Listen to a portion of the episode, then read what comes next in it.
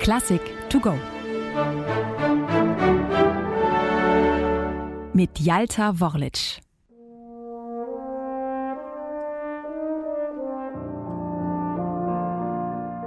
Nicht mit dem großen Orchester, sondern mit einem intimen Dialog zwischen Solohorn und Klavier lässt Johannes Brahms sein zweites Klavierkonzert beginnen.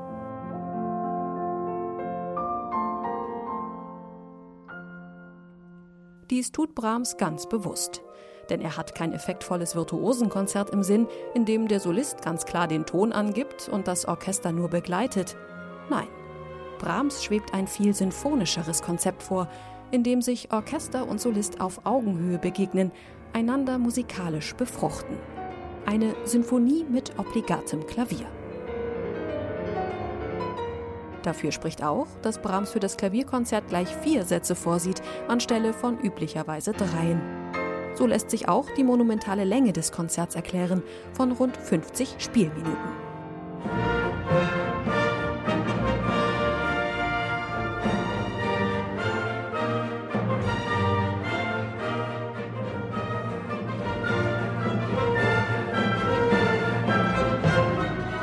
Über 20 Jahre ist es her, seit Brahms der Öffentlichkeit sein erstes Klavierkonzert präsentiert hat und damit beim Publikum krachend durchgefallen ist. Nun, im Alter von 48 Jahren, will er es noch einmal wagen. In seiner typisch ironischen Manier kündigt der mittlerweile in Wien lebende Brahms das Konzert in einem Brief wie folgt an: als ein ganz ein kleines Klavierkonzert mit einem ganz einem kleinen zarten Scherzo. Gemeint ist der zweite Satz.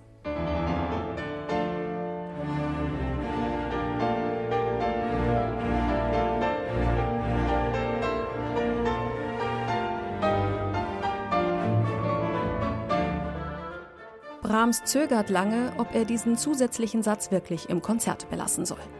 Ursprünglich hatte er bereits in seinem Violinkonzert Platz finden sollen, dies blieb am Ende dann aber doch dreisätzig. Stattdessen landet das Scherzo nun in einer überarbeiteten Fassung im Klavierkonzert, denn die Tonart D-Moll, so findet Brahms, biete einen schönen Kontrast zu den übrigen drei B-Dur-Sätzen.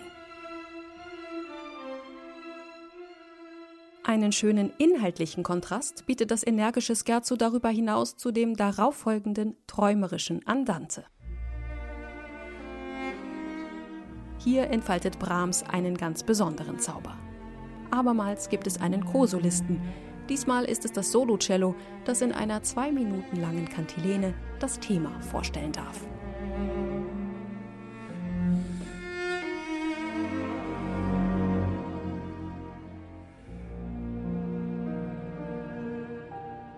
Acht Jahre später wird Brahms diese Melodie noch einmal verwenden in seinem Lied Immer leiser wird mein Schlummer.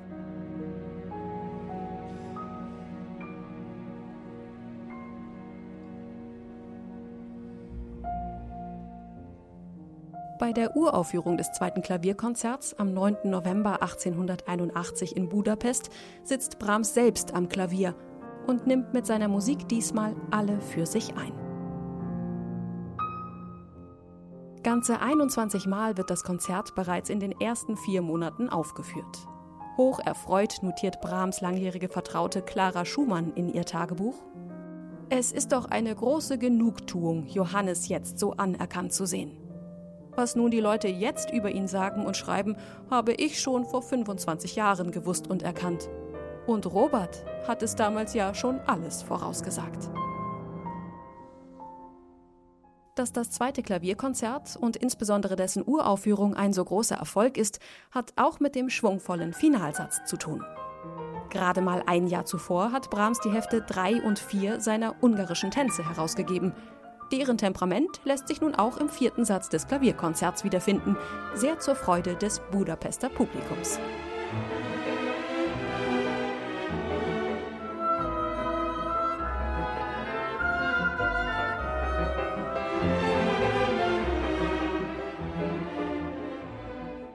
Ein weiterer Grund aber, warum das Konzert von Beginn an positiv aufgenommen wird, ist die Tatsache, dass Brahms 1881 bereits ein gestandener Komponist ist. Wer den Namen Brahms auf dem Programmzettel liest, weiß, was ihn erwartet. Musikalische Vollwertkost statt virtuoser Unterhaltung. Schwarzbrot statt Zuckerwatte.